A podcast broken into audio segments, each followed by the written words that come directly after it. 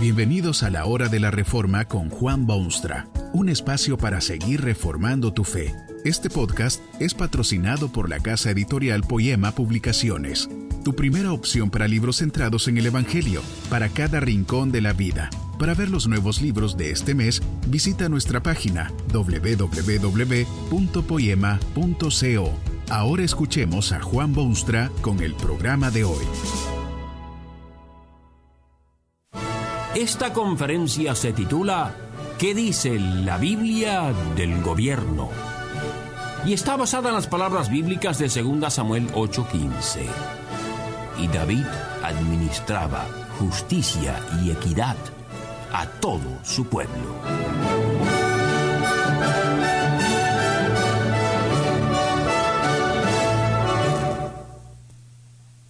Es función inescapable de todo gobierno promover, administrar y defender la justicia. Estos son tiempos ciertamente críticos en lo que a gobiernos se refiere, porque hay una cantidad alarmante de gobiernos en el mundo que se han declarado abiertamente ateos e irrespetuosos de todo lo que tenga que ver con responsabilidad humana delante de un ser supremo. También hay muchísima gente que dice que la Iglesia no debe meterse en asuntos de gobierno. Tienen razón, ciertamente, pero idéntica razón tienen quienes afirman que no debe el gobierno meterse en religión o cuestiones de fe. Ambas instituciones tienen sus funciones específicas y sus propias esferas de actividad y responsabilidad. Esto no significa, sin embargo, que uno no debe hablar de cosa tan importante como el gobierno. Muchos se oponen a estas cosas, prefieren callarse la boca y no decir una sola palabra sobre tema tan candente como popular. Esto solo demuestra estrechez de pensamiento porque la palabra de Dios contiene abundante información sobre este tópico.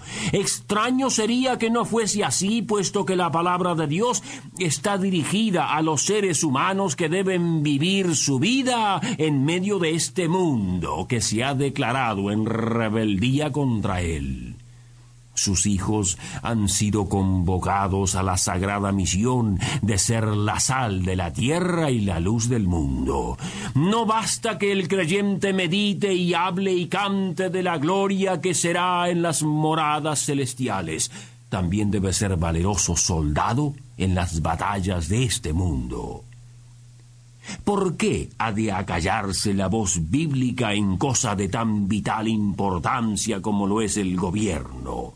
¿Puede pretenderse que Dios se muestre indiferente con respecto a una actividad que le es carísima? ¿No es acaso cierto que Dios tiene muchísimo que ver con quienes gobiernan en el mundo? Las sagradas escrituras específicamente anuncian que no hay autoridad sino de parte de Dios y las que hay por Dios han sido establecidas. Dice el apóstol Pablo que quien predica debe predicar todo el consejo de Dios. Pero, ¿cómo sería tal cosa posible si se dejase tema de tantísima importancia sin siquiera tocarlo? Si se dice al obrero que debe trabajar, y al patrón que debe respetar a sus trabajadores, y a los esposos que amen a sus esposas, y a los hijos que obedezcan a sus padres, ¿por qué no ha de predicarse también a los gobiernos para que cumplan los deseos benéficos de Dios? Tal vez pocas veces en la historia haya gobernado un hombre con tanto acierto como lo hizo el famoso rey David en el antiguo Israel. Cometió errores porque también David era humano, pero dice la Biblia de él que administraba justicia y equidad a todo el pueblo. En un momento de inspiración escribió en sus últimos días, Habrá un justo que gobierne entre los hombres, que gobierne en el temor de Dios. David gobernó siempre consciente de una tesis fundamental, que era la necesidad de hacerlo en el temor de Dios. Cuando un gobierno gobierna en el temor de los hombres en vez del temor de Dios, resulta imposible administrar y promover la justicia y equidad, porque una cosa es justa únicamente cuando Dios así la declara. Si alguien solo quiere conformar a la gente, desagradará a Dios. Y quien desagrada a Dios, al fin de cuentas, jamás podrá satisfacer las necesidades de las criaturas a quienes quiere agradar. A través de todo el mundo moderno, este principio del temor de Dios en cuestiones de gobierno está siendo abiertamente quebrantado y violado. Hay países donde se niega la existencia misma de Dios, aparte de los derechos que tenga de intervenir en su obra de gobierno. Esto de Dios hasta se pone en ridículo. Pero en naciones donde nadie se atrevería a declararse ateo, también ocurren estas cosas, porque la gente deja totalmente de lado lo que Dios dice y enseña. Los que manejan la cosa pública se aferran a las masas en vez de escuchar la voz divina. Quien se conduce públicamente en completa obediencia a Dios en vez del mandato popular, pronto tendrá que dejar su pública función. Parecería pueril insistir en que se ponga en práctica los principios bíblicos en un mundo donde no se acepta ya a Dios, pero es mucho más pueril todavía creer que un gobierno que no tiene temor de Dios puede triunfar definitivamente. Contemple usted su mundo y verá luchas internas dentro de muchas naciones, y verá gobiernos que se desintegran, y verá gobiernos que no saben en qué dirección seguir su marcha, y verá gobiernos que surgen y desaparecen casi con la misma rapidez. Muchos pueblos han sufrido enormemente porque tenían gobernantes que confiaban en la gente en vez de Dios. Y usted sabe que la gente que no respeta a Dios tampoco puede respetar a los gobiernos que representan a Dios en la esfera política. Eso de gobernar en el temor de Dios no es tan solo un proverbio o una frase bonita, sino parte integral del universo moral que Dios ha creado. Es una ley fundamental del orden de cosas que Dios ha creado para ventaja y bendición de la sociedad humana. Quien viola esta ley se hace merecedor del castigo pertinente que puede ser severo. El hombre que ha sido creado a la imagen de Dios no puede ser gobernado sin referencia a Dios y obediencia a sus leyes.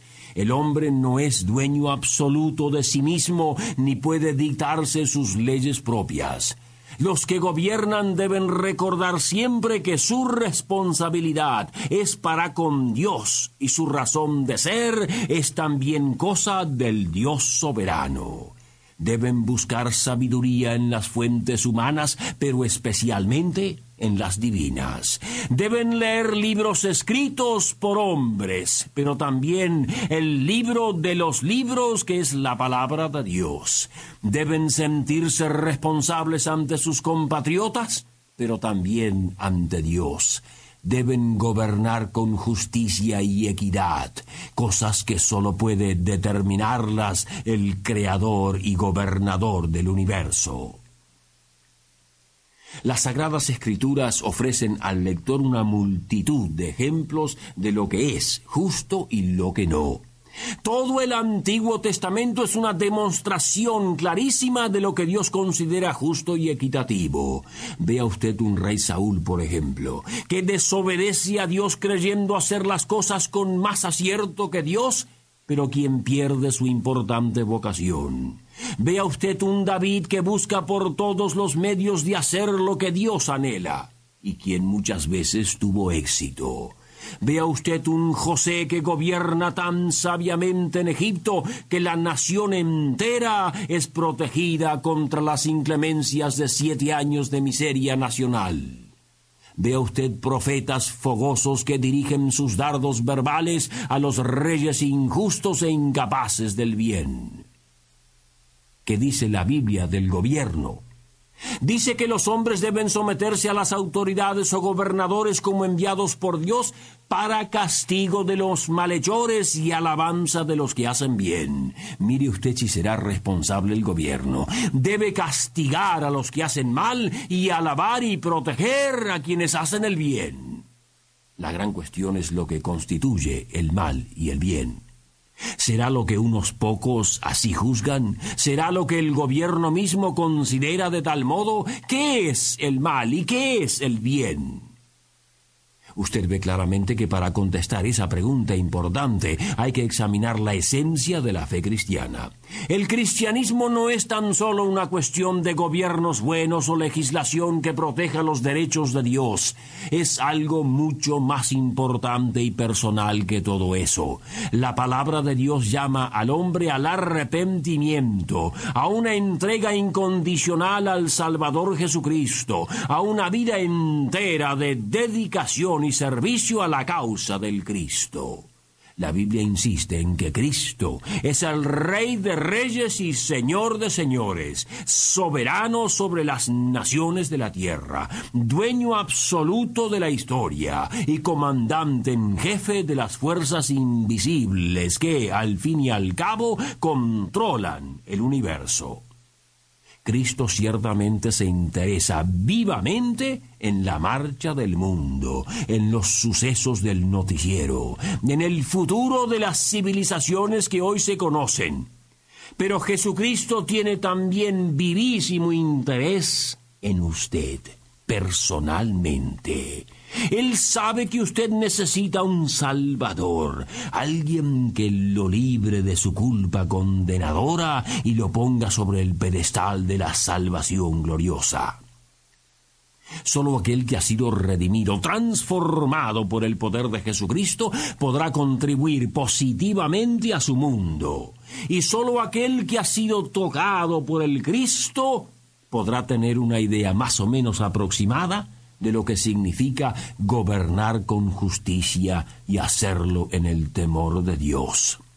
Los hombres son responsables por su obediencia y respeto del gobierno, pero los gobiernos son responsables por su obediencia y respeto de Dios.